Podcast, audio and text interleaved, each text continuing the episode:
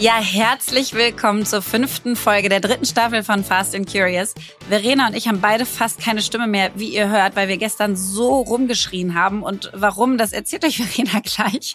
Aber ich bin immer noch aufs Neue überrascht jede Woche, dass wir das immer noch machen, diesen Podcast. Und deswegen müsst ihr halt da auch durch, dass wir Tage haben, wo wir krank sind oder äh, keine Stimme mehr haben oder ähm, keine Ahnung, grumpy sind. Das ist noch nicht passiert, aber es könnte passieren, weil das jetzt so ein Teil unseres Lebens ist und ich immer noch uns selber auf die Schulter klopfe, dass wir das so durchziehen, Verena. Auf jeden Fall, mhm. diese Folge ist sehr rau von unseren Stimmen und sehr inhaltsreich von den Themen und deswegen freue ich mich ganz doll, wenn du jetzt uns erzählst, was wir so machen. Bei Fast and Curious sprechen wir heute im Catch-up über das DFB-Pokalspiel vom FC Victoria, eine neue Idee von Lea und warum man mehr Zeit in seine Investments investieren sollte.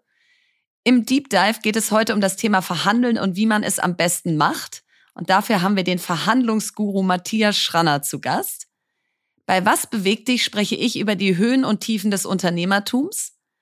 Bei meine Frage an beantworten wir die Frage, was auf unserer Bucketlist steht.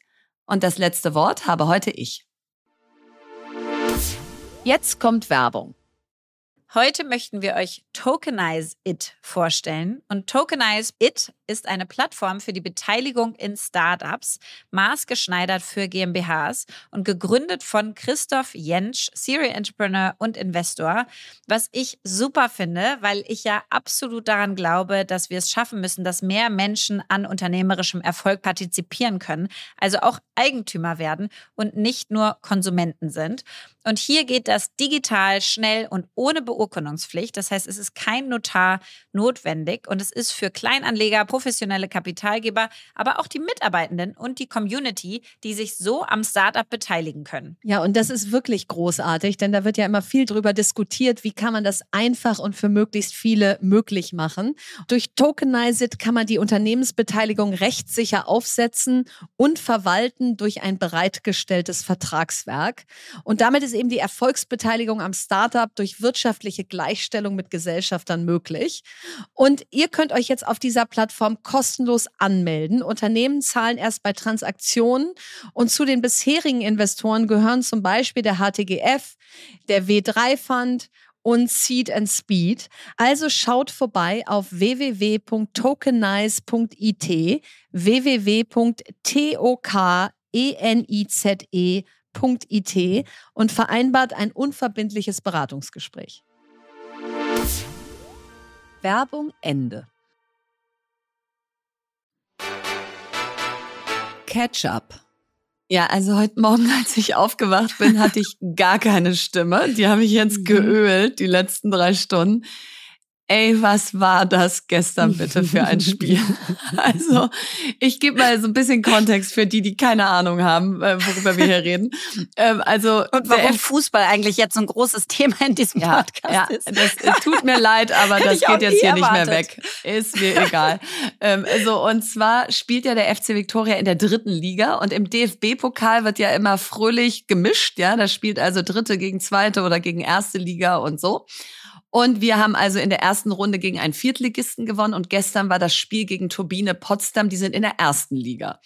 So, und wir sind da reingegangen in das Spiel. Ich habe vorher Ari Hingst, äh, Fußball-Weltmeisterin, Europameisterin, die meine Co-Gründerin ist, gefragt, Ari, haben wir eine Chance? Sag es mir.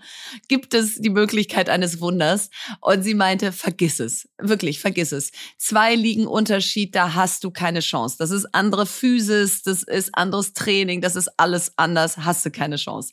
So, dann lagen wir 0-2 hinten zur Halbzeit und ich war so, okay, nicht schlecht, weil wir haben ja eh keine Chance und dafür ist ja 0-2 ganz gut. Dann schießen wir das 2-1, dann schießen wir das 2-2, dann schießen wir das 3-2. Ich bin so ausgerastet. Also äh, wirklich, das muss man wirklich bei mir wissen, wenn ich Fußball gucke, dann benehme ich mich wie der letzte Fan. Ja, ich spring auf Mauern, ich schrei rum. Also wirklich, du standst da auf dieser Mauer so, als wär's dein Club und dann dachte ich so ja, witzig, ist weil mein das Club. ist ja dein Club. Ist mein Club. Das war wirklich so. Aber alle guckten so. Ich glaube, da sind jetzt so eingeschweißte Fans, weißt du, die gehen da seit äh, 10, ja. 20 Jahren hin. Ja. Da waren immer fünf Leute, die zugeguckt haben und so. Jetzt ja. waren da über 1000 und einer hüpft auf den Mauern rum und da sind Mädels, die schreien, als wäre es, also als ging es um alles. Absolut. So und, um und das Lustige, es gibt auch Fotos und ich sehe auf jedem einfach nur so scheiße aus. Ja, ich sehe aus, als ob ich nicht alle Tassen im Schrank hätte. Aber ist du siehst vor allen Dingen so fertig aus. Völlig du hast auch fertig. richtig gezittert. Also du Völlig hast irgendwie ja. so deine so. Hände haben gezittert, die Beine waren weich, alles. Es war, ich, ich, ich oh. wusste auch gar nicht, wohin mit mir und so. Auf jeden Fall, dann war 3-3 nach, nach 90 Minuten. Dann ging es in die Verlängerung. Dann schießen wir in der ersten Hälfte der Verlängerung das 4-3. So, spätestens da war irgendwie alles mhm. vorbei. Und dann schießen die drei Minuten vor Abpfiff das 4-4. Dann geht's ins Elfmeterschießen. Das habe ich auf Insta live übertragen. Ich war dir so dankbar, weil ich musste schon weg. Also das war Hammer. Wirklich, so, mein Sohn hat's hinten geguckt und hat mir dann immer nach vorne ins Auto gerufen, wie es steht. und dann, und dann haben wir es verloren. Aber egal. Wir standen egal. danach mit der Mannschaft auf dem Rasen. Die haben alle geweint, weil sie natürlich auch vor Glück, sie konnten es gar nicht fassen, was sie da für eine Leistung hingelegt haben. Mhm. Also, genau deshalb mache ich's, weißt du? Es geht gar ja. nicht darum, da jetzt zu gewinnen ja. und so wäre geil gewesen, aber einfach diese Emotionen, die die habe ich selten in meinem Leben. Und äh, insofern war das mein absolutes Highlight der Woche. Und dann wache ich also heute Morgen in meinem Delirium auf und sehe eine WhatsApp von dir. Äh, Bin nee, ich, vier. Äh, ich schon wieder da. Du schon wieder vier, vier WhatsApp mit ordentlich ja. Content, den ich kaum verdauen konnte heute Morgen um sieben, nämlich Verena, Oprah's Book Club, Reese Book Club, das ist die Idee. Du machst Verenas Book Club, dann machst du all dein Lesen anderen zugänglich und so. So, und äh, jetzt ist ja schön, dass wir sprechen, denn äh, erzähl mal, was soll ich machen? Ja, und ich finde auch schön, mir kommt das dann so um zwei Uhr nachts. Und nee, dann haue ich, ich das auch einfach in, der, in dem ja. Moment, aber auch mit vollem Excitement raus. Ja, das habe ähm, ich gemerkt. Bin auch excited. Nee, wirklich. Also, äh, Reese ja. Book Club hat irgendwie zweieinhalb Millionen Follower. Oprah's Book Club auf Instagram hat irgendwie 650.000 Follower oder so. Wenn ihr den noch nicht folgt, tut's mal. Das ist einfach so cool, weil es quasi deren kuratierte Rede äh, Rede, Leseliste ist. Mhm. Sorry, ich bin heute echt nicht ganz da. Und ähm, du liest ja eh das Ganze. Ja. Und es ist total spannend. Und ich habe gestern wieder mit jemandem gesprochen, der so meinte, ja, ich lese äh, gerade auch Verenas Buch über AI und so. Das liest ja mhm. auch gerade und so spannend und so weiter. Und also, it's a thing. Deine Empfehlungen mhm. sind eh schon ein Ding. Wir wollen die sowieso hören. Wir finden es spannend, was du liest und auch wie du es kuratierst. Und es hat für uns eine Relevanz. Und wenn du sagst, Mensch, das Buch äh, musste nicht unbedingt, dann fange ich gerade erst nicht an. Ja. Ähm, und ich glaube einfach, dass du damit wahnsinnig viele Menschen erreichen würdest und wieder inspirieren würdest zum Lesen. Und ich fände es cool, wenn es so eine richtige Community wäre und man ein, also ein Buch im Monat, ich weiß nicht, wie viel liest du im Schnitt im Monat? Naja, im Moment lese ich ja, wie du weißt, gerade zehn Bücher absurd. im Monat, ja, ja wegen des ja. Wirtschaftsbuchpreises. Aber, Aber so mal in der normalen Zeit? Nein, in der normalen Zeit wahrscheinlich eins pro Monat oder wahrscheinlich zwei ja. und eins kann ich dann wirklich empfehlen und ja. ähm, und dann in intensiven Zeiten, wenn Urlaub ist und so dann auch gern mal drei pro Woche.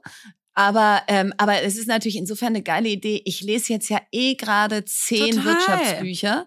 Und da werde ich ja dann am Ende auch sagen, welches ich am besten finde, ob das jetzt den Preis dann gewinnt oder nicht. Klar. Und da dann mal zu sagen, so, das finde ich am besten, das beste Wirtschaftsbuch, weil. Und dazu machen wir jetzt mal ein Insta-Live. Vielleicht genau. kriege ich ja sogar den Autor ran. Genau, sowas. Ja, nein, ist eine Oder geile auch mit Idee. der Community mal sprechen. Mensch, wie, wie hat euch denn das Buch äh, ja. bewegt? Ja, was hat's ja. mit euch denn gemacht? Ich meine, Arbeitslosigkeit haben wir jetzt mehrere Folgen drüber diskutiert. Also, Total. das ist doch irgendwie ein, es macht auch Spaß, sich da wieder mal an sowas abzuarbeiten und ja. intellektuell auszutauschen und zu ja. schauen, was man mitnehmen kann. Es inspiriert einen und du bist ja. da eh eine Instanz und dann dachte ich so, okay, das musst du jetzt irgendwo äh, Nein, festigen. Mega. Aber ich, ich, ich habe das Gefühl, du bräuchtest jemand, der es für dich macht, weil ich weiß nicht, wie du sonst noch mehr Sachen Genau, das Lesen Tag kann ich schon noch selber, aber ich habe jetzt erstmal eine Asana-Spalte Book Club aufgemacht. So, das ist jetzt mal der erste Schritt. Juhu! Aber was hast du denn gleich, so erlebt? Jetzt gleich müssen wir den Insta-Account zumindest mal eröffnen. Ja, das er, stimmt, dass das er mache ich. da ist, das dass er nicht ich. weg ist. Mach Verenas ich. Mach Book heute. Verenas Book Club auf. Könnt ihr mir schon mal folgen. Super. Ja, also das war äh, ganz exciting gestern. Ich bin jetzt auch Fußballfan ähm, und habe hier OneFootball und Fußball.de und so auf meinem Pre-Match, Handy und alles, folge ja. da nur einem einzigen Team, FC Victoria Berlin, den Frauen. und habe dafür sogar Not Notifications an. Also ich bin gespannt, was das jetzt mit mir macht. Ähm, nee, meine Woche, was habe ich erlebt? Ein Learning hatte ich, wollte ich dir erzählen. Das geht auch fix, weil wir haben gar nicht mehr so viel Zeit. Und zwar war ich letzte Woche extra frühstücken im Frühstück 3000 in Schöneberg und Mhm. ähm, die haben Perfect. Und da bist du ja auch investiert, also vegane Eier. Und Ach, haben, cool. die haben so ein Vegan Burrito. Ähm, und es war ultra lecker und ich war ganz stolz als Investorin. Ich habe mich natürlich da nicht geoutet und habe alles so gefragt, ein was, warum die genau Perfect genommen haben und so weiter. Und es war total gut.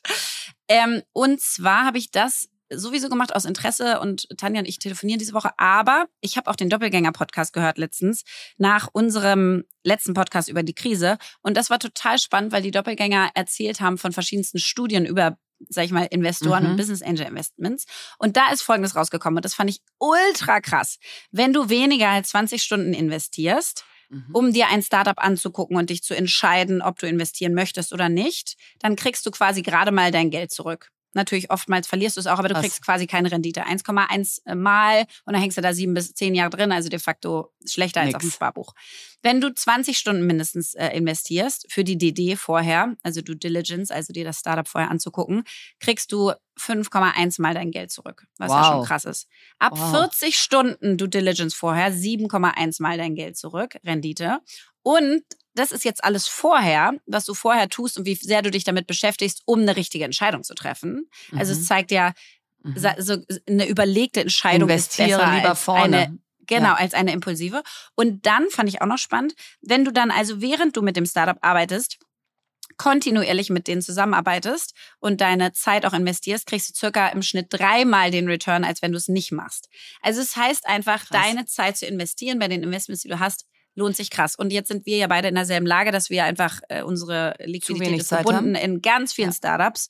Ähm, und wir haben keine Zeit, aber wir haben auch keine Liquidität mehr für mehr Startups. Keine Zeit, kein Geld, keine Ahnung, wie es weitergehen soll. Genau. Ja. Und deswegen müssen wir aber trotzdem, das ist jetzt mein Aha, und das war genau das, was die Doppelgänger nicht wollten, aber ich werde es genauso machen. Ich werde ihm jetzt folgen und sagen, hallo liebe Startups, in die ich alle investiert habe.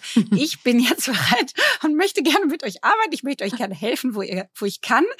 Ähm, und äh, in der Tat mich da mehr involvieren wieder, weil bisher machen wir es ja beide so, dass es quasi die Startups entscheiden, wie viel Ja. ähm, Kontakt sie mit uns haben. Wenn die viel ziehen, dann geben wir auch viel. Wenn sie nicht ziehen, dann geben wir auch nicht, weil wir denken, sie brauchen es nicht. Und ich will das jetzt ein bisschen anders machen, dass ich wirklich Ja, denen cool. das aktiver anbiete. Das war also ein Learning. Äh, ja. Und, So eine äh, Founder-Sprechstunde. Ja. ja, genau, Founder-Sprechstunde, Mhm. irgendwie so ein Catch-up, irgendwie ein routiniertes Format, fand ich auf jeden Fall spannend. Und ich finde, ich glaube, das gilt für ehrlicherweise fast alle finanziellen Entscheidungen wahrscheinlich. Ja. Das gilt nicht nur für Business Angel Investment, sondern wenn du darüber Studien machen würdest, gilt das wahrscheinlich für sehr, sehr viele Themen. Guckst dir vorher ordentlich an und beschäftige dich danach ordentlich damit und mach nicht dieses Spray and Pray, einfach überall ein bisschen was ähm, und dann beten, dass es funktioniert. Total. Deep Dive. Heute reden wir über das Thema Verhandeln und wie ich meine Ziele erreiche. Und das ist natürlich ein Riesenthema. Und deswegen haben wir die Fakten jetzt mal total zugespitzt auf eine Verhandlung, die wir alle kennen, und zwar die Gehaltsverhandlung. Ähm, und das ist ganz spannend, weil fast 40 Prozent der Deutschen haben noch nie ihr Gehalt verhandelt. Was? Und unter den, ja, und unter den Männern, die verhandeln öfter, sind es aber trotzdem noch 26 Prozent. Ähm, das ist aus den Quellen einer YouGov-Studie und der, einer LinkedIn-Studie. Also das heißt, viele verhandeln ihr Gehalt erstmal gar nicht. Und das ist deswegen so verrückt, weil im Durchschnitt erhalten Mitarbeiter, die ihr Gehalt verhandeln, eine durchschnittliche Lohnerhöhung von 11,3 Prozent, wenn sie den Vorgesetzten darauf Wow. ansprechen. Das ist aus einer Quelle der Gehaltsstudie von Stepstone. Also crazy, also super erfolgreich, wenn man es tun würde. Mhm. Ähm, und genau deswegen wollen wir darüber heute sprechen. Genau, und wir wollen das Gespräch natürlich noch breiter machen, denn es gibt ja noch viel, viel mehr Verhandlungen. Und wer könnte uns das besser näher bringen als der Verhandlungsprofi Deutschland? Nämlich, wenn man das googelt, dann kommt sein Name, Matthias Schranner. Er ist ehemaliger Polizist und hat für das FBI gearbeitet. Und vor allem hat er verhandelt. Also Geiselnehmer waren seine Gesprächspartner. Heute berät er Konzerne und Regierungen und erklärt, wie eine Verhandlung gelingt, wie man sich in eine gute Position bringt und welche Verhaltensweisen vermieden werden sollten. Insofern sind Lea und ich super gespannt auf dieses Gespräch. Lieber Matthias, herzlich willkommen bei Fast and Curious. Vielen Dank für die Einladung. Ich freue mich sehr. yes! Matthias, ich starte gleich mal rein, weil ich hatte dich ja angeschrieben und gesagt, Mensch, äh, hast du Lust in unserem Podcast äh, zu kommen? Und glücklicherweise musste ich gar nicht groß verhandeln. Ähm, mhm. Und deswegen habe ich eine ungewöhnliche Einstiegsfrage an dich. Und zwar, wann verhandelst du eigentlich nicht? Ich verhandle dann nicht, wenn es keinen Konflikt gibt. Also wir beide mhm. hatten ja keinen Konflikt, wir hatten nee. ja die gleiche Meinung, hatten auch die gleiche, äh, ganz genau die gleichen Interessen. Mhm. Ähm, ich verhandle dann nicht, wenn es andere Lösungen der Konfliktlösung gibt. Mhm. Weil eine Verhandlung verändert etwas, immer. Also mhm. die Beziehung wird verändert, zum Guten oder zum Schlechten nach einer Verhandlung. Und das muss ich wissen. Also wenn ich eine Verhandlung tatsächlich durch andere Möglichkeiten vermeiden kann, ist es gut. Aber oh, wow. wenn, der Konf mhm. wenn der Konflikt da ist, dann muss ich den Konflikt lösen. Was ich nicht machen darf, ich darf den Konflikt nicht vermeiden. Mhm. Ähm, und das führt dazu, dass meist die Verhandlung der bessere Weg ist. Ähm, den Konflikt Ukraine-Russland sehen wir ja zurzeit, wo er ohne Verhandlung versucht wird, den Konflikt zu lösen was natürlich mit sehr, sehr schwerwiegenden Schäden dann auch vor sich geht. Und jetzt hast du gerade schon Ukraine und Russland angesprochen. Das sind ja nicht die ersten Sachen, die einem in den Kopf schießen, wenn man an Verhandeln denkt, dass man dann sogar mit Staaten oder wie du früher ja, glaube ich, mit Geiselnehmern verhandelt hast. Wie waren deine Anfänge oder dein Einstieg in dieses Verhandeln? Also wie bist du dazu gekommen und äh, wo hast du es gelernt? Also ich nenne mich selbst ein, Street Negotiator, weil alles, was ich gelernt habe, tatsächlich auf der Straße gelernt habe. Ich war mhm. ja insgesamt 17 Jahre bei der Polizei. Erst bei der normalen Polizei, dann war ich sechs Jahre im Untergrund. Ich war bei Drogenfahndung und habe nachts im Hinterhof von Diskotheken dann verhandelt. Und da hast du kein Backup, kein SEK. Wow. Da hast du, mhm. äh, also da musst du echt aufpassen, was du sagst mhm. und was du nicht sagst. Und ähm, da habe ich diese sehr vorsichtige Verhandlungsweise äh, dann gelernt. Später war ich dann sechs Jahre lang Verhandlungsführer. Dann konnte ich auch erklären, warum etwas funktioniert oder nicht funktioniert. Aber mein ganzes Wissen habe ich tatsächlich von der Straße, also wirklich praxiserprobt. Äh, wie kann man mit Menschen, die hochgradig emotional sind, noch reden? Wie kann man mit Menschen, die irrationale Forderungen stellen, noch reden? Und das ist meine Expertise. Wow, und jetzt sind wir ja ein Wirtschaftspodcast und das sind ja so schon so Grenzbereichverhandlungen, die du bisher gemacht hast. Und trotzdem kann man da ja ganz, ganz viel oder gerade da kann man wahrscheinlich richtig viel mitnehmen, weil es genauso roh ist, wie du das gerade beschreibst, ne? weil es so echt ist, weil es so direkt ist.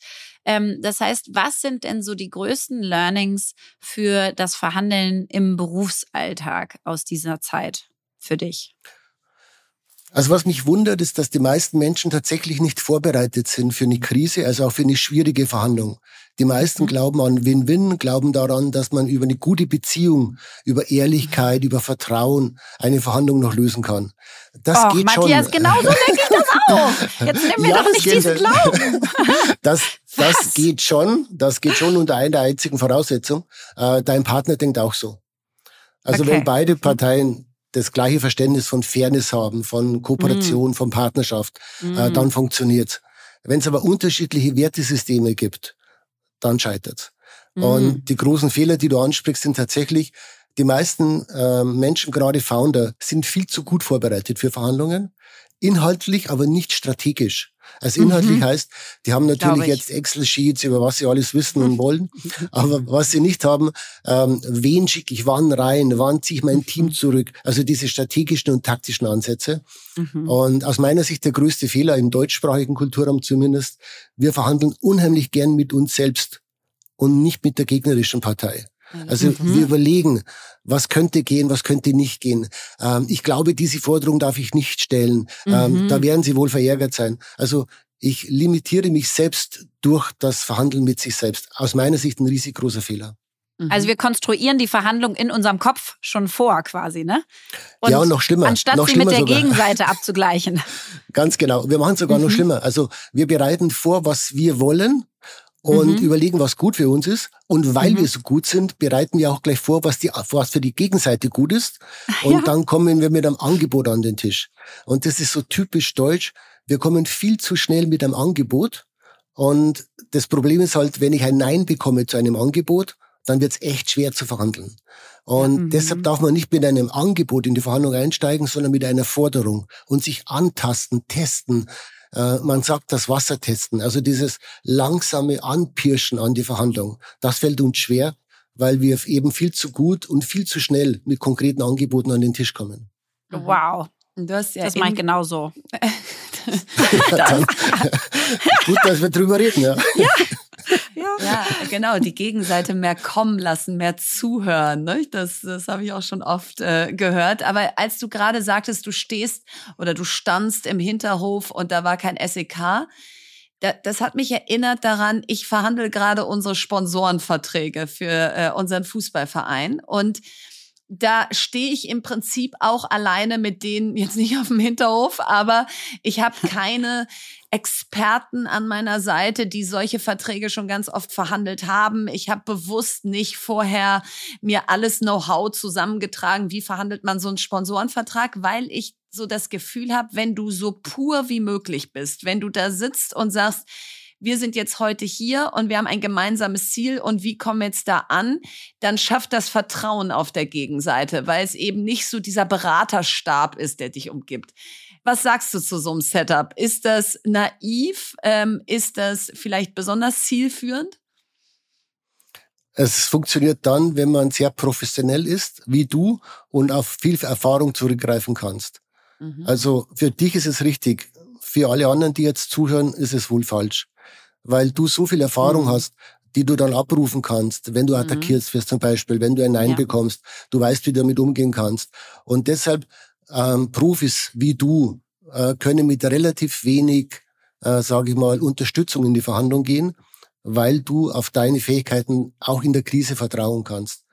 Ähm, für Leute, die nicht so professionell und so, so viel Erfahrung haben in der Verhandlung, wäre das gerade falsch, weil die dann natürlich, wenn, sage ich mal, der Gegner mhm. auch ein bisschen professioneller ist, die werden überrollt. Ähm, die werden provoziert, werden attackiert, werden emotional und machen alle Fehler dieser Welt. Mhm. Was sind da zum Beispiel Fehler? Was ist fundamental falsch? Du hast eben schon gesagt, sofort irgendwie das Angebot, ich hätte gerne das und dann sagt die Gegenseite nein und dann stehe ich da. Aber was Ganz sind genau. noch so typische Fehler? Das wäre schon der Fehler. Ähm, ja. die, zu, die zu frühe Festlegung. Also ja. wir sagen unheimlich schnell nein. Äh, oder auch Ja ist ja noch schlimmer. Mhm. Und wenn ich Nein sage, ist natürlich dieses Thema weg. Wenn ich Ja sage, muss ich es geben. Ähm, man darf in einer Verhandlung nie Nein sagen. Man darf nie sagen, was man nicht tut. Also man darf nicht sagen, ich kann den Preis nicht reduzieren. Ich kann dieser Klausel nicht zustimmen, weil dann die Verhandlung eine negative Richtung äh, aufnimmt. Ja. Das Zweite, man darf nie Ja sagen, weil wenn man Ja sagt, dann macht man die Tür auf zu einem Bereich, den man vielleicht gar nicht haben möchte. Mhm. Und was man gar nicht sagen darf, ist Aber.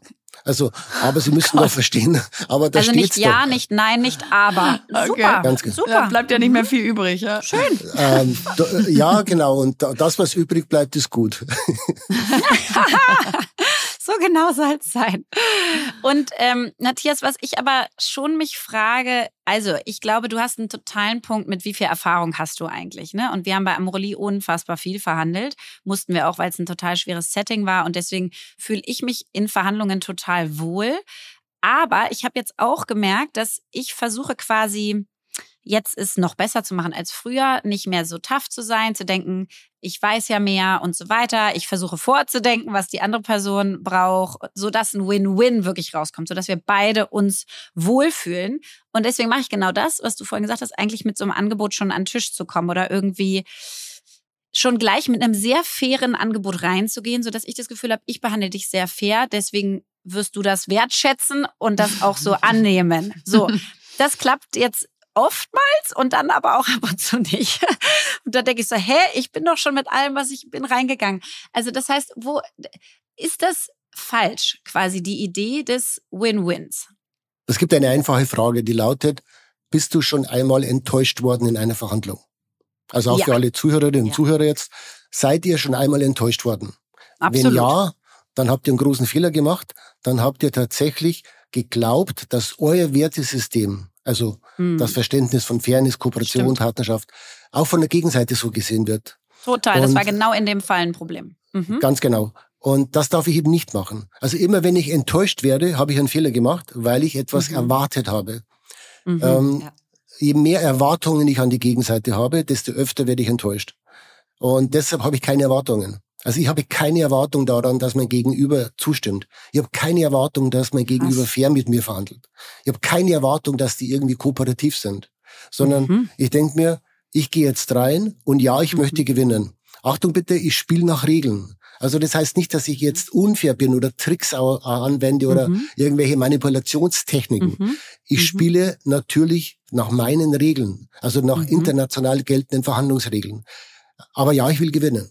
Und ich vergleiche es mal mit dem Sport. Ich möchte tatsächlich ein Tor mehr schießen als die gegnerische Mannschaft, aber ohne zu faulen. Und das, was du ansprichst, ist gefährlich. Also wenn ich reingehe mit diesem Win-Win-Gedanken mhm. und dann tatsächlich merke, dass mein Gegenüber gar nicht so Win-Win ist, dann mhm. bin ich enttäuscht und dann werde ich mhm. emotional. Also dann ärgere ja, ich mich ja. über diese Volldeppen ja. und, und dann äh, überreagiere ich. Also dann gehe ich plötzlich gegen den anderen. Und mhm. in der Verhandlung sagt man, wir verhandeln für etwas, nicht gegen jemanden. Und sobald mhm. du gegen jemanden verhandelst, bist du natürlich machtlos weil du mhm. deine Macht ja der Gegenseite übergeben hast. Du erlaubst mhm. denen, dich zu lenken. Und ich glaube, das ist wichtig für alle Zuhörerinnen und Zuhörer vom Podcast. Ähm, sobald ihr das Gefühl habt, gegen jemanden zu verhandeln, werdet ihr scheitern. Mhm. Weil dann wird's emotional. Also, ja, das ist, äh, das, also das kann das, man ja eins zu eins im Kopf durchgehen, äh, dein ja. äh, gerade beschriebenes, weil genau so ist es. Man geht mit so einem sehr friedlichen Gedanken ja. rein und sagt, ich bin jetzt besonders fair, damit die Gegenseite Total. auch sieht, was für ein toller Mensch ich bin. Dass ich sie wertschätze. So, mhm. dann sagt die Gegenseite noch nicht mal, weil sie dich nicht mag, ähm, nee, sehe ich anders, äh, würde ich gerne das Doppelte mhm. haben. Und dann bist mhm. du völlig getroffen, schon in Minute eins und die hatten gar keine Chance irgendwie. Ja, also ist viel dran und deswegen mal die Frage, wie kann man das lernen? Also was sind so die goldenen Regeln, wenn man jetzt sagt, man hat noch nicht so viel Erfahrung, man ist vielleicht bisher, vielleicht hat man bisher Verhandlungen auch eher vermieden, weil das, weil man sich da unwohl fühlt. Was sind so die Schritte für sich selber, die man gehen kann, um in so einer Verhandlung immer besser zu bestehen? Vielleicht mal ganz konkret am Beispiel der nächsten Gehaltsverhandlung. Okay. Es gibt drei Elemente. Das Ziel, die Strategie, die Taktik. Ziel heißt, was möchte ich erreichen? Also ich möchte es mit dir, Verena, verhandeln. Du bist meine Chefin. Ich hätte gerne zehn Prozent mehr Geld. Das ist mein Ziel. Was mhm. ich auch brauche, mein sogenanntes Minimumziel, also meine Schmerzgrenze. Also wenn ich jetzt nicht mindestens, sage ich mal, fünf Prozent äh, bekomme, dann ich muss Tisch. ich aber auch, genau, dann verlasse ich den Tisch. Mit allen Konsequenzen. Mit allen mhm. Konsequenzen. Mhm. Ähm, was wir sehen, ist, dass es zwei Fehler gibt bei der Zielformulierung. Nummer eins, das Ziel ist zu klein, weil man schon mit sich selbst vorverhandelt hat. Und Nummer zwei, Nummer zwei, diese Schmerzgrenze wird nicht schriftlich fixiert. Mhm. Und wenn ich die nicht für mich einmal aufschreibe, dann werde ich sie natürlich in der Verhandlung natürlich aufgeben. Denen. Also ich, genau, ja. denen. Mhm. Genau, dann hört es zum Moving Target plötzlich.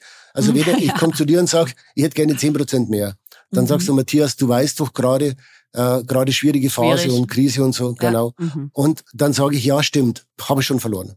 Oder ja. du sagst, aber Matthias, du fühlst dich doch wohl bei uns. Wenn ich jetzt sage, ja, habe ich verloren. Ja? Also ich muss für mich einfach klar sein, was ist mein Minimum. Das zweite ist die Strategie der Verhandlung. Also wie gehe ich rein? Was ist so die große Leitlinie?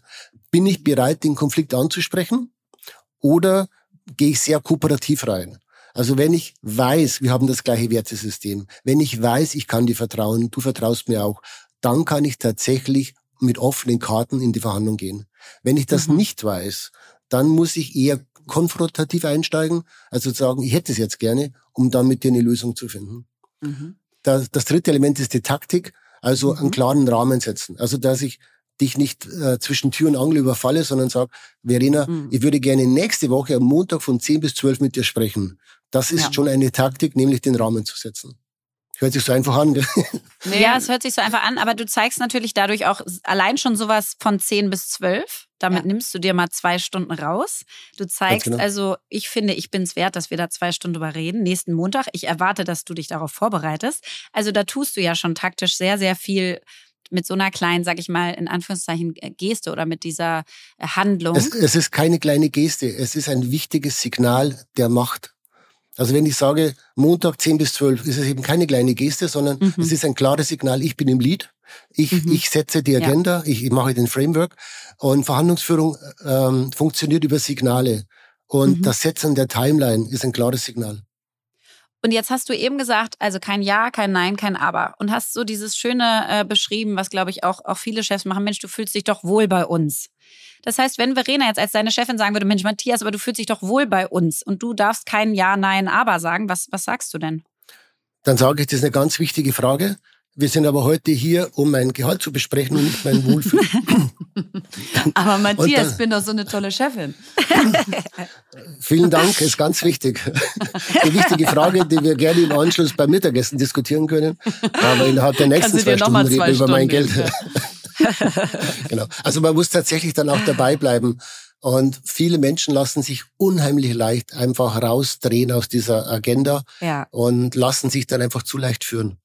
Und Matthias, jetzt hast du eben gesagt, also genau äh, richtig markiert auch, es ist genau keine kleine Geste, sondern es ist ein ganz wichtiges Signal. Und ich habe mal diesen Satz gehört, sozusagen, jede Interaktion mit der Person, mit der du verhandeln wirst, ist schon ein Teil der Verhandlung.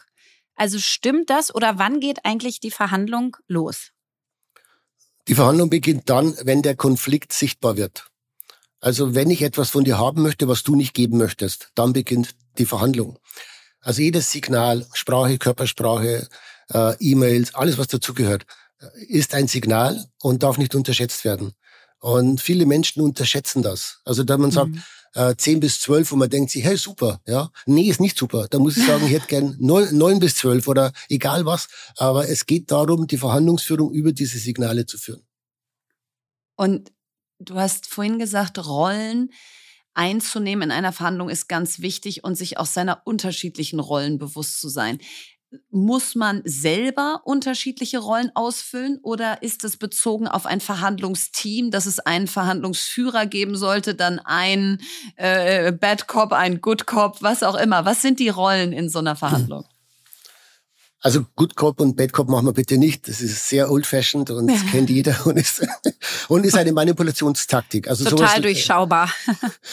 Ganz genau. Nee, also wir lehnen sowas ab. Ähm, es gibt Rollen und die Frage ist tatsächlich, in welcher Rolle ich am Verhandlungstisch sitze. Also wenn ich in eine Verhandlung reingehe, dann bin ich Verhandlungsführer, dann bin ich nicht mehr Matthias. Ich gehe in eine Rolle mhm. und übernehme die Rolle. Also was muss mhm. ein Verhandlungsführer gut können? Er muss dominant sein. Er muss höflich sein, respektvoll sein. Er muss ganz klare Linien haben. Also das heißt, ich gehe in diese Rolle und bewege mich dann auch in dieser Rolle. Wenn ich dann abends wieder nach Hause fahre, werde ich wieder zu Matthias. Aber in einer Verhandlung darf ich nicht authentisch sein.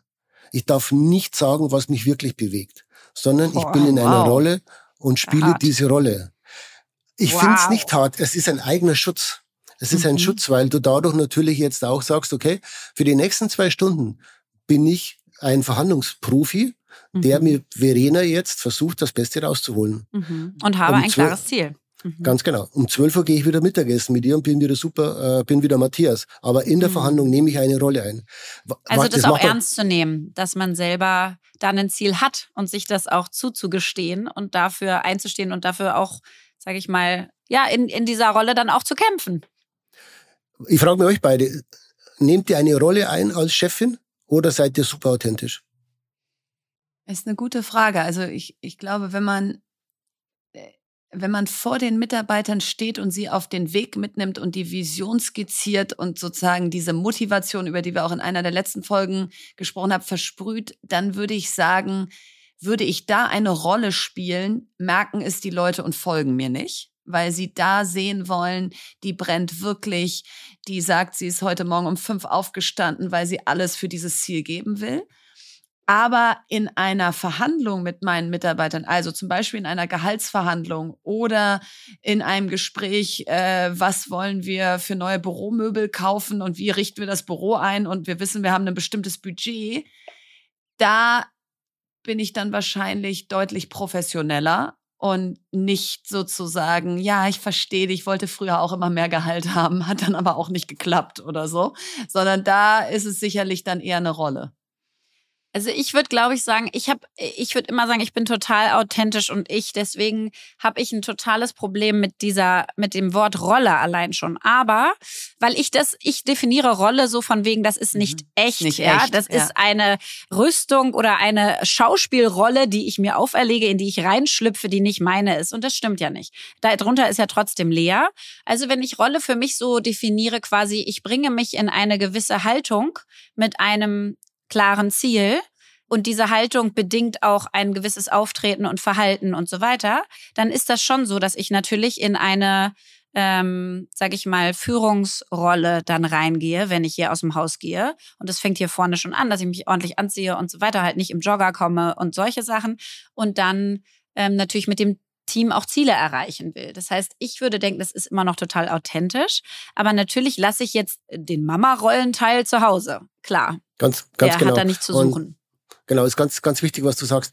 Wenn du dich in der Rolle wohlfühlst, dann passt ja. Also ich darf mhm. nicht in eine Rolle reingehen, die ich nicht mag. Ja. Ähm, wenn ich aber reingehe, dann mag ich diese Rolle. Also ich bin dann gerne Verhandlungsführer. Und mhm. ich habe, wie du es auch sagst, Lea, ich habe auch, ich habe eine bestimmte Uhr zum Beispiel, die, die tue ich dran, wenn ich in die Verhandlungsrolle reingehe, um mhm. mir selbst zu zeigen, ich bin jetzt in dieser Rolle.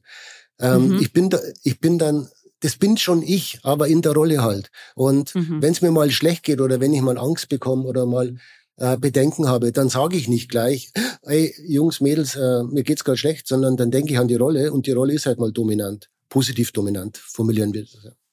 Ja. Und Matthias, trotzdem dazu mal eine Frage, weil ich glaube, dieses Hadern, was Verena und ich beide haben, zu diesem, äh, ich gehe in eine Rolle, AKA, das ist nicht mehr authentisch, das bin nicht mehr ich, jetzt muss ich so eine Ritterrüstung anziehen, dann muss ich für mich kämpfen und so weiter.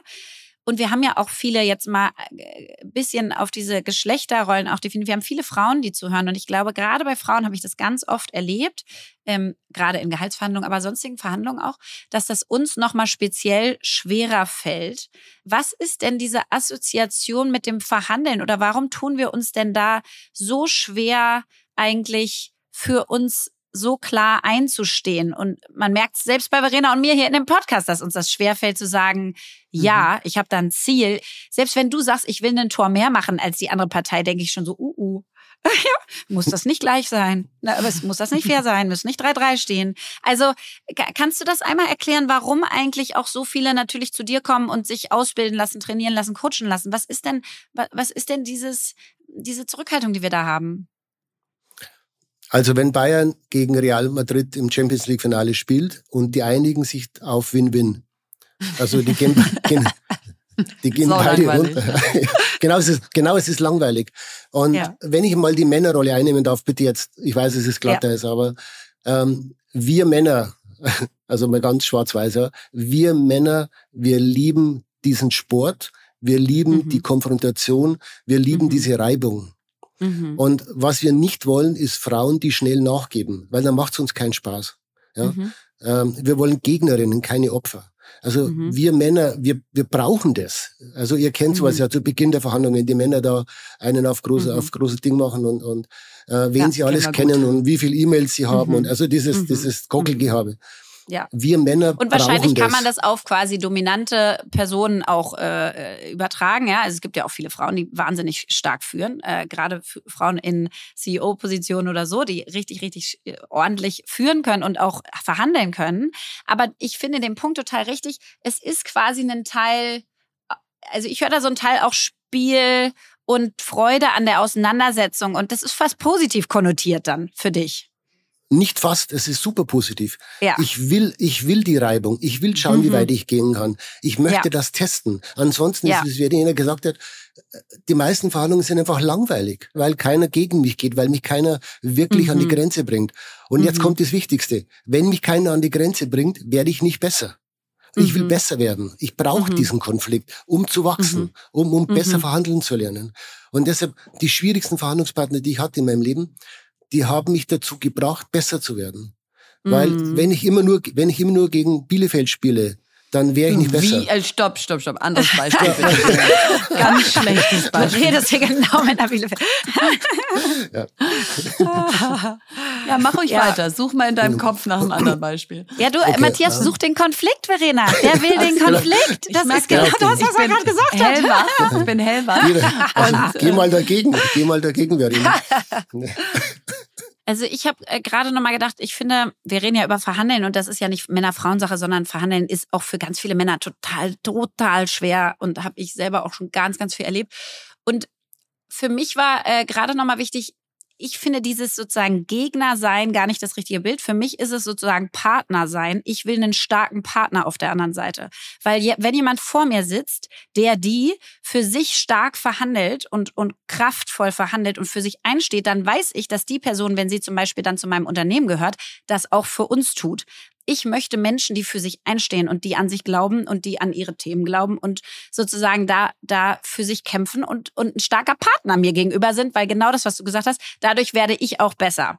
Mhm. Matthias, jetzt sagst du, ich will eigentlich die ganze Zeit besser werden. Ist das so, dass du jetzt in jeder kleinen Situation trainierst? Also, dass du beim Bäcker nochmal versuchst, das Brötchen umsonst drauf zu kriegen und dass du sozusagen jede Situation in deinem Leben nutzt, um zu verhandeln? Ist das sozusagen so ein, ist es Fahrradfahren? Ich lerne das einmal und kann's?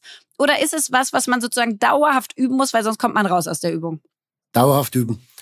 Ich habe okay. den, den großen, das große Glück, dass ich meinen meinen Job ja wirklich liebe und dass wir Verhandlungen begleiten. Also wir begleiten die Vereinten Nationen in einer Verhandlung, wir begleiten die, die Europäische Kommission in einer Verhandlung, ähm, die, die Schweizer Regierung. Also wir, ich habe Gott sei Dank das Glück, bei so vielen schwierigen Verhandlungen dabei zu sein, mhm. dass ich tatsächlich ähm, da ständig üben kann. Aber ich bin tatsächlich jemand, ich habe so einen Schalter bei mir im Kopf. Also ich schalte um. Also okay. ich rede, sagen wir ganz normal mit meiner pubertierenden Tochter mhm. und dann sagt meine Tochter, ich will das neue iPhone. Achtung, Konflikt, ich will kein neues iPhone kaufen. und dann sage und dann sage ich zu meiner Tochter, wie wäre Sonntag 10 Uhr, ja? Und, und dann dann dann schalte ich um auf Konflikt, also dann schalte ich in den Verhandlungsmodus, der da heißt, ich bin weiterhin super nett, ähm, mhm. Heißt aber auch, ich habe jetzt eine klare Vorstellung. Ich setze mhm. erst den Rahmen, setze das Thema, ähm, mhm. bringe die erste Forderung ein und führe die Verhandlung. Ansonsten, ich bin auch ganz nett, aber sobald ich in den Verhandlungsmodus gehe, schalte ich tatsächlich um. Und trotzdem nochmal eine Nachfrage. Du sagst, du führst die Verhandlung.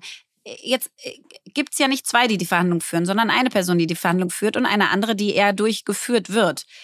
Ist es dir schon mal passiert, dass dir die Führung abhanden geht? Also, oder welche Menschen bringen dich wie aus dieser Führung raus? Oder geht das gar nicht? Oder gibt es auch zwei, die führen, weil die so starke Partner sind, dass es sozusagen immer hin und her geht? Ja, dann macht Spaß. Also wenn du jemanden mhm. hast, der auf der Gegenseite auch so, so mhm. professionell, so erfahren, auch so dominant ist, dann macht Spaß. Mhm. Und ich, ich glaube einfach mal, dass die Bayern gerne gegen Bielefeld spielen, aber noch mhm. lieber gegen Real weil mhm, sie dadurch ja. einfach noch besser werden. Mhm. Und bei mir ist es so, sobald ich merke, dass auf der gegnerischen Seite, und für mich sind es Gegner, der Gegner kann zum Partner werden, aber er muss es mhm. beweisen. Ich gehe erst als Gegner rein und dann wird er mhm. zum Partner, wenn ich weiß, ich kann ihm vertrauen. Und wenn auf der gegnerischen Seite auch gute Leute sind, dann macht Spaß, also macht einmal mehr Spaß und es kommt für beide Seiten ein besseres Ergebnis raus, weil sich beide Parteien sehr viel intensiver mit dieser Materie auseinandersetzen müssen weil ich eben nicht Stimmt. schnell mal ähm, da sage, machen wir kurz einen Kompromiss. Jetzt muss ich mal echt hinsetzen und sagen, was können wir denn noch machen? Und mhm. deshalb, äh, ich werde immer gefragt, Mensch, Matthias, wissen eigentlich, wenn auf der Gegner ein Profi, also auf der gegnerischen Seite ein Profi sitzt, dann wird das Ergebnis besser. Und zwar für beide mhm. Seiten, weil beide Seiten neu drüber nachdenken müssen, mhm. mal wieder kreativ sein müssen, mal wieder von vorne anfangen müssen. Und das ist ja ein Riesengewinn ja. für beide. Ja, dieses berühmte A-Game, ne? dass du dein A-Game zum Tisch bringst. Und wenn das mhm. eben beide Ganz Seiten genau. tun, dann, dann wird's halt auch richtig gut. Vielleicht mal äh, so als Abschluss gefragt, wenn man jetzt hört, äh, du musst ein Gegner sein oder du musst auch einen Gegner auf der anderen Seite haben, du musst dominant sein, du musst eine Rolle einnehmen. So, dann werden ja viele, die zuhören, sagen, will ich alles nicht. Das ist mir alles Voll. viel zu anstrengend. Voll. Das ist ja, puh, was ihr da für einen mhm. Battlefield irgendwie zeichnet. Da lebe ich aber lieber mein ja. schönes Leben. Kommt man ohne Verhandlungsgeschick oder ohne zu verhandeln durchs Leben? Wenn man mit weniger Geld und weniger alles zufrieden ist, natürlich. Äh, aber Achtung bitte, ich kann natürlich schon sagen, ich gehe jetzt nicht in die Verhandlung mit Verena, weil ich es mir nicht zutraue. Dann darf ich mich aber auch nicht ärgern. Also dann steht zu den Konsequenzen, die das hat. Dann steht zu den Konsequenzen. Wenn du sagst, mhm. ich bin damit zufrieden mit dem Gehalt, was ich jetzt habe. Ich bin damit zufrieden mit der Verantwortung, die ich jetzt habe. Ich mhm. bin damit zufrieden mit der Arbeitsweise, mit meiner Chefin und mhm. alles. Und deshalb frage ich nicht nach mehr. Absolut okay. Also bitte, ja. jeder, jede, jeder kann zufrieden sein mit seinem Leben. Aber wenn ich das Gefühl bekomme, ähm, ich, ich bin unzufrieden, da ist ein Konflikt, dann muss ich ihn ansprechen. Sonst geht's gegen mich. Sonst komme ich in diese innerliche Kündigung, in die, ja, ihr, ihr kennt sowas alles, bis zur Depression und, und da gibt's ja, gibt's ja tausend äh, Folgen dann, die negativ sind. Also sobald ich merke, ich, es passt nicht mehr für mich, in der Beziehung mit dem Chef, Chefin, äh, mit dem Nachbarn, mit dem Kunden, egal. Sobald ich merke, da ist ein Konflikt, das passt nicht mehr für mich, wie es jetzt ist, dann muss ich rein in die Verhandlung. Ja. ja, die Verhandlung ist schwierig, keine Frage. Aber nichts tun ist noch schwieriger. Mhm. Und verhandeln kann man lernen. Also es ist ja, man kann vielleicht nicht ein Genius werden, aber Verhandeln ist ein Handwerk. Ich kann lernen, wie man eine Agenda setzt. Ich kann lernen, wie man eine Forderung einbringt. Ich kann lernen, wie ich eine irrationale Forderung der Gegenseite ablehne. Das kann ich lernen. Und das machen ja wir mit unserem Institut. Wir, wir lehren Verhandlungsführung. Hm. Ja, und da fällt mir dieser schöne Satz ein, pick your battles. Also, dass du eben, wenn du lauter Schlachtfelder aufmachst, sozusagen, äh, dann, dann übernimmst du dich vielleicht auch. Und genau was du eben gesagt hast, in den Bereichen, wo du zufrieden bist, lass sie laufen. Aber in den Bereichen, wo es einen Konflikt gibt oder wo es dir sehr wichtig ist, da geh rein. Und dann aber auch irgendwie mit allem, was du hast. Äh, das ist doch eigentlich ein schönes Bild. Finde ich auch. Und ähm, ja, nochmal, wenn ich das Gefühl habe, dass ich einfach unzufrieden werde, also gerade privat ist ja auch so, ja, dass ich so, so anfange zu leide, zu leiden. Dann muss ich rein, weil dann wird's negativ und auch gesundheitlich und alles, was dazugehört. Ja, und choose your battle. Also ich verhandle auch nicht jeden Tag in den Grenzbereich. Wenn's aber wichtig ist, dann muss ich rein. Das finde ich ein ganz schönes Schlusswort. Deswegen vielen, vielen Dank, Matthias, dass du da warst. Das Wofür hat es für mich nochmal so mhm. klar gemacht, warum wir uns dem eigentlich aussetzen und warum wir die Konflikte genau nicht vermeiden sollten, sondern gucken sollten, wie wir sie noch besser machen können und daran lernen können. Deswegen danke, dass du zu uns gekommen bist. Es hat äh, mir riesig Spaß gemacht und meinen Horizont erweitert. Vielen Dank für die Einladung. Jetzt kommt Werbung. Heute möchten wir euch mal wieder HelloFresh vorstellen. Und HelloFresh rettet mich im Alltag leer. Denn wenn ich wirklich eins nicht hinkriege, dann einzukaufen und auch vor allen Dingen abwechslungsreich einzukaufen. Ich kaufe irgendwie immer dasselbe.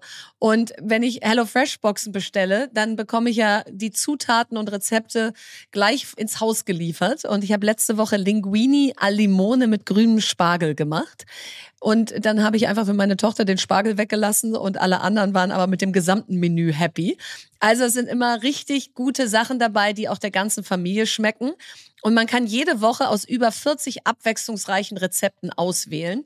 Und dank der Rezeptkarten sind die Gerichte wirklich einfach und schnell zubereitet. Und du kannst also von vertrauten Klassikern bis zu kreativen Neuinterpretationen alles ausprobieren. Ja, und damit kann sogar ich richtig tolle Sachen zaubern, wie zum Beispiel Zitronenhähnchen mit Ofengemüse, was so ganz leicht ist und gesund, aber voller Geschmack oder gegrilltes Lachsfilet mit Kartoffeln und grünem Spargel, was perfekt ist, weil wir ja jetzt so longevity-mäßig unterwegs sind und das ist ganz reich an Omega-3-Fettsäuren. Und der gegrillte Lachs wird dann perfekt ergänzt mit Kartoffeln und mit dem Spargel. Und dann ist es ein wundervolles Gericht. Also ich bekomme jetzt schon Hunger, wenn ich dich oder mich reden höre. Und wenn das bei euch auch so ist und ihr denkt, Mensch, ganz ehrlich, ich könnte da mal ein Upgrade gebrauchen in den Rezepten, die ich so koche, dann schaut doch mal vorbei. Und mit unserem Gutscheincode FAST, F-A-S-T, alles groß geschrieben, spart ihr in Deutschland bis zu 120 Euro. Außerdem ist der Versand auf die erste Box kostenlos und der Code gilt für neue und ehemalige KundInnen. Also den Gutscheincode FAST, F-A-S-T, alles groß geschrieben verwenden und leckeres Essen für euch und eure Liebsten einfach und schnell zubereiten.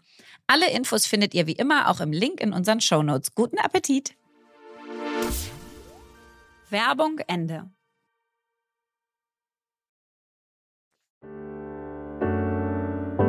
Was bewegt dich? Ja, mich hat letzte Woche unser 300-jähriges Firmenjubiläum sehr bewegt. Und ich habe darüber ja schon ein paar Mal gesprochen, dass es kommt und dass es bald da ist und so. Mhm. Aber jetzt es zu erleben und dann auch so dazu sitzen und fast demütig zu werden. Und zwar, ob einfach der Leistung, ein Unternehmen von 1722 bis heute zu bringen, weil ich einfach mir überlegt habe, wie viel Sollbruchstellen waren da drin, wie viel Weltkriege, mhm. wie viel französische Revolution, äh, die Industrialisierung, die jetzt in unserem Fall eine große Chance war, aber dann eben auch, und diese Zeit habe ich total aktiv miterlebt, die 90er Jahre, da sind ungefähr 99 Prozent der deutschen Weber pleite gegangen. Also es hat eigentlich eine, fast eine ganze Industrie ausgelöscht. Und das, weil eben alles, was Futterstoffe, also Textilien ohne große Funktion, ist alles mhm. nach Asien abgewandert in der Zeit, mhm. weil die das einfach viel billiger konnten, auch in den ja sogenannten Sweatshops dieser Welt. Und wir waren in dem Bereich, Delius war in dem Bereich fast ausschließlich drin. Und dann ist es wirklich meinem Onkel und meinem Vater und der gesamten Belegschaft zu verdanken gewesen, dass sie auf der letzten Hacke, muss man wirklich sagen, gedreht haben Richtung technische Textilien. Aber sie haben die Belegschaft geviertelt in der Zeit.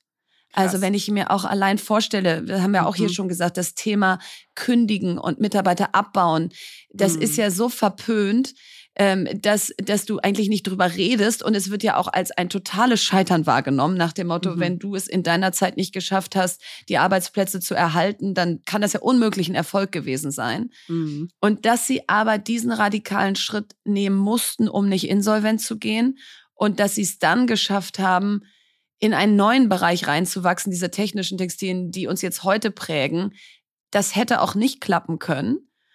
Und jetzt stehst du da wieder und dann hatten wir Gesellschafterversammlung am Freitag und hörst, dass unsere Stromkosten, die sechsstellig sind, weil wir ein produzierender Betrieb sind, sich verfünffacht haben in den letzten Monaten. Unfassbar.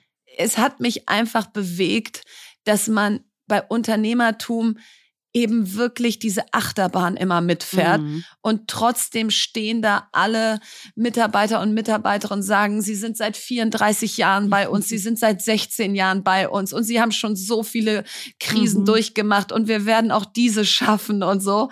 Und also das war, das war unglaublich ähm, zu sehen, wie viele Menschen so ein Unternehmen prägen und tragen und wieder so eine Zuversicht ist, dass ja nicht in Jahren, sondern eher in Jahrzehnten gedacht wird. Vor allen Dingen, ich habe ja euren ähm, euren Film ja angeguckt, den mhm, den gibt's ja auf YouTube, ja, den kann genau. man gucken, 300 Jahre Delius, ja. auch richtig schön gemacht, muss ich sagen. Fand ich und, auch, ja.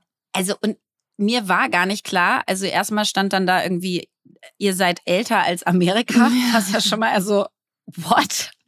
Und dann war das irgendwie, ihr seid eins der irgendwie 25 mhm. Unternehmen, die es heute noch gibt, die so alt sind. Ja, genau. In, genau, in Deutschland. Das ist ja unfassbar. Also, ja. und dass genau du meine Podcast äh, ja, dann ja. Nein, und auch ich, aus diesem Unternehmen stammt, ist ja so völlig krass. Also ich fand das so, also nochmal diese Relation zu, zu erleben zu Amerika, und zu sehen, ja. ja? Genau. genau, das ist ja so verrückt. Das kann man sich gar nicht vorstellen, was das für ein Unternehmen bedeutet.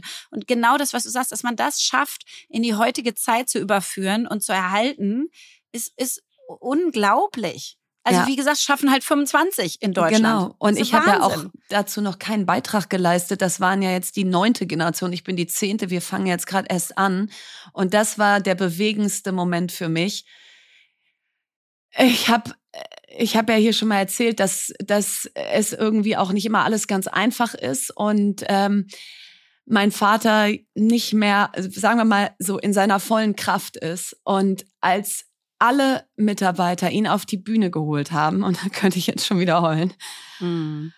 Oh, und dann ist er da hochgegangen und dann stand er da und dann haben 300 Leute Standing Ovations gemacht mhm. und haben einfach fünf Minuten geklatscht und gejohlt. Und er kann nicht mehr viel sagen, aber mhm. er kann da noch stehen und lächeln und das ist halt sein Lebenswerk und das hat mich wirklich einfach tief bewegt. ja.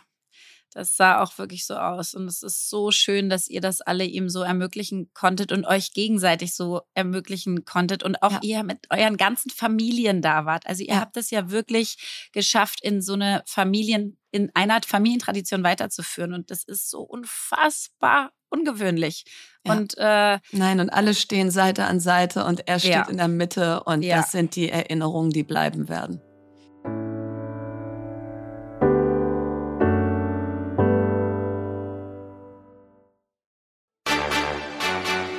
Meine Frage an. Hallo Lea Sophie, hallo Verena. Danke für den wöchentlichen Energiebooster, euren Podcast. Meine Frage aus dem schönen Vorarlberg in Österreich. Was steht auf eurer Bucketlist? Ganz liebe Grüße, Eva. Also ich liebe eigentlich Bucketlists, deswegen finde ich die Frage total schön. Und gleichzeitig macht die mir immer so einen totalen Druck, weil ich so denke, meine Ziele sind vielleicht nicht groß genug dafür genau. oder warum habe ich eigentlich nicht noch mehr oder irgendwie macht das mir da total ist noch nicht genug ja, drin. Ja. Genau, ja, dann ich so scheiße, andere haben so krasse Bucketlists, wieso habe ich da keinen Fallschirmspringen drauf und so. Ähm, und äh, ich hatte früher auf jeden Fall da drauf stehen. Also ich glaube, mit 16 habe ich gesagt, ich will Mutter werden. Ich will auf jeden mit Fall mehr 16? als ein Kind. Ich will, ja, ja, ich habe ganz, auch vielleicht noch früher, ich habe meinen Eltern laufend gesagt, ich will Mama werden, ich will fünf Kinder. Kann ja noch werden. Kann ja noch kommen. Aber ich habe zumindest kein Einzelkind, das war mir auch wichtig. Also das war so, glaube ich, das erste Ziel so in, in meinem Leben komischerweise, weil ich mich jetzt gar nicht so krass darüber definiere heutzutage. Aber es war wirklich irgendwie wollte ich das unbedingt, ähm, weil ich auch Einzelkind bin und immer Geschwister gesucht habe und dachte, ich mhm. möchte das selber irgendwie in die Welt schaffen. Und dann war etwas anderes, was ich in die Welt bringen wollte, ein Unternehmen. Ich wollte mhm. ein Unternehmen aufbauen, ähm, und dann à la Rocket-Manier auch irgendwann verkaufen können. Das war Check. schon irgendwie auch ein, ja. ein, Teil. Und dann wollte ich viel reisen. Und das habe ich früher auch ganz, ganz viel gemacht. Das hat jetzt krass gelitten, seitdem wir Eltern sind. Und mhm. da habe ich aber auch ganz viel schon erreicht, muss ich sagen. Und wenn ich jetzt äh, gucke, was ist denn jetzt auf meiner Bucketlist, dann sind das eher auch wieder so, was will ich werden, was will ich sein. Also ich möchte gerne für mich Athletin werden, nicht aus dem sportlichen Ehrgeiz, sondern aus diesem gesundheitlichen mhm. Ehrgeiz. Mhm. Und deswegen hat mich die Frage gefreut, weil ich wirklich gerade, wenn ich so nachdenke, denke, ich mache nicht genug dafür. Und das ja. ist eigentlich ein Riesenziel für mich, ähm, einfach äh, so gesund mhm. und fit zu sein. Und da mache ich nicht genug. Und dann, ich war noch nie auf dem südamerikanischen Kontinent quasi. Also äh, oh, auf wow. dem Kontinent schon, aber in mhm. Südamerika war ich noch nie, mhm. komplett nicht. Ähm, und da will ich unbedingt hinreisen. Und dann habe ich so gedacht, alle anderen Sachen sind dann eher so kleinere und da lebe ich dann, da gibt's wieder so ein schönes Zitat, How you live your days is how you live your life. Mhm. Also es geht eigentlich darum, im täglichen was zu verändern und nicht das eine große Ziel zu haben und dann ist dann wieder eine ewige Lehre. Ja. Ähm, und Deswegen hatte ich mir jetzt für nächstes Jahr wieder vorgenommen, von dem Jesse Itzler gibt es so ein Build Your Life Resume. Also der sagt quasi, wir sollten nicht unseren CV optimieren auf Karrieresicht, sondern unseren Lebenslauf optimieren auf Lebenssicht. Also mhm. alles damit einbringen, mhm. nicht nur berufliche Meilensteine, sondern auch Lebensmeilensteine, Guter Wachstumsmeilensteine, ja. ja, Erlebnisse. Und das wollte ich nächstes Jahr mal machen, dass ich mir so einen riesen Wandkalender kaufe und da einfach äh, für jeden Monat irgendwas reinschreibe, was ich neu mache, was besonders ist, was irgendwie im Kopf bleibt, wo du dich daran mhm. erinnerst. Wenn du so Ende des Jahres denkst, was habe ich dieses Jahr gemacht, was so automatisch in deinen Kopf schießt, ohne dass du im Kalender suchen musst. Sowas will ich mehr machen und ein bisschen mehr planen. Und ja, das ist wieder unromantisch, aber ich glaube, es funktioniert für mich dann besser. Also ja, deswegen derzeit die Sachen, die ich eben gesagt habe. Und dann steht jetzt auf der Bucketlist, so eine Bucketlist zu machen. genau. Ich muss mal wieder eine Bucketlist. Eine neue Asana-Tab aufmachen, Bucketlist. Ja, genau. Genau. Äh, bei mir steht, also wie du auch, ich bin auch nicht die, die die Bucketlist überm Schreibtisch hängen hat und die die jetzt ja. abarbeitet, sondern eher auch I'm living my days, ja, also da ist viel drin und dann auch wenig Platz für noch große Träume. Ähm, aber die gibt es natürlich. Und einer war wirklich, äh, einen eigenen Fußballverein zu haben. Da kann ich jetzt einen großen Check hintermachen. und äh, dann hatte ich ganz lange, und das wissen auch ganz viele, äh, die mich schon lange kennen und gut kennen, auf meiner Bucketlist eine Weltreise mit unseren Kindern. Und das das war teilweise so groß der Wunsch, so um 2010, 11 herum auch, dass ich da wirklich fast alles untergeordnet hätte. So, und dann kam das Leben dazwischen. und äh, in meinem Fall ja eine Scheidung, dann eine neue Beziehung, dann Patchwork, dann ein Baby und mhm. Das ist also einfach äh, dem Leben zum Opfer gefallen, was ja auch schön ist, weil äh, ich möchte es auf keinen Fall missen. Aber deswegen ist das leider runter von der Bucketlist und das werden wir auch sozusagen nicht mehr schaffen, bis unsere Kinder mhm. groß sind, weil es einfach nicht in unser Leben passt. Aber was da drauf ist, also mal von klein nach groß, ähm, ich möchte gern mal in ein Zen-Kloster, haben wir auch schon mal drüber mhm. gesprochen, mhm. möchte einfach diese Erfahrung mal machen und habe mir das fest für nächstes Jahr vorgenommen. Dann wollte ich schon immer den Berlin-Marathon laufen und war 2020 ah, auch schon cool. angemeldet und ja. hatte schon angefangen zu trainieren und dann kam Corona und dann wurde der abgesagt ja. und seitdem bin ich irgendwie overworked und underrun. Also auf jeden Fall mhm. ähm, ist das im Moment ganz weit weg, aber irgendwann werde ich das schaffen. Mhm. Und das größte Ding auf unserer Bucketlist, auf Philips und meiner gemeinsam, ist ein Haus im Süden, welches man mit unserem mm. E-Auto erreichen kann.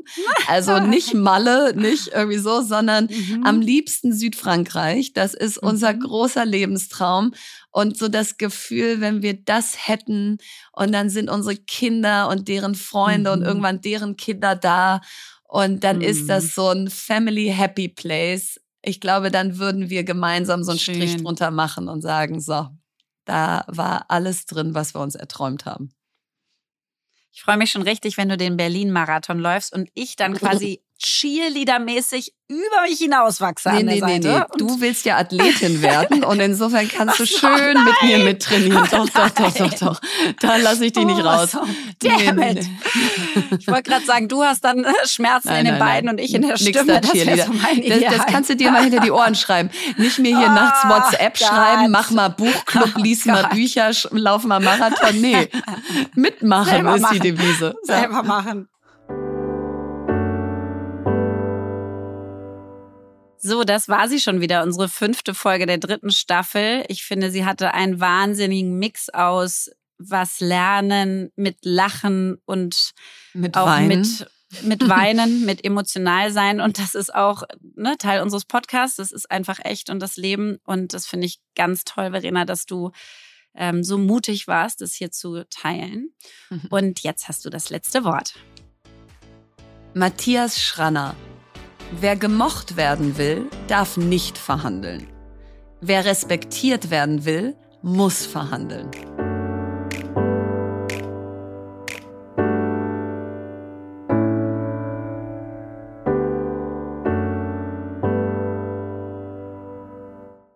Dieser Podcast wird produziert von Podstars bei OMR.